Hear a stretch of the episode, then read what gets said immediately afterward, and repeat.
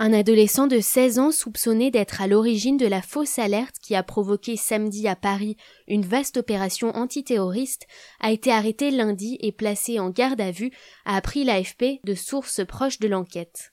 Il a été interpellé dans le département de la Marne en début d'après-midi, a indiqué l'une de ses sources. Les enquêteurs de la brigade criminelle de la PJ parisienne privilégient la thèse d'un acte malveillant qui serait l'œuvre de hackers.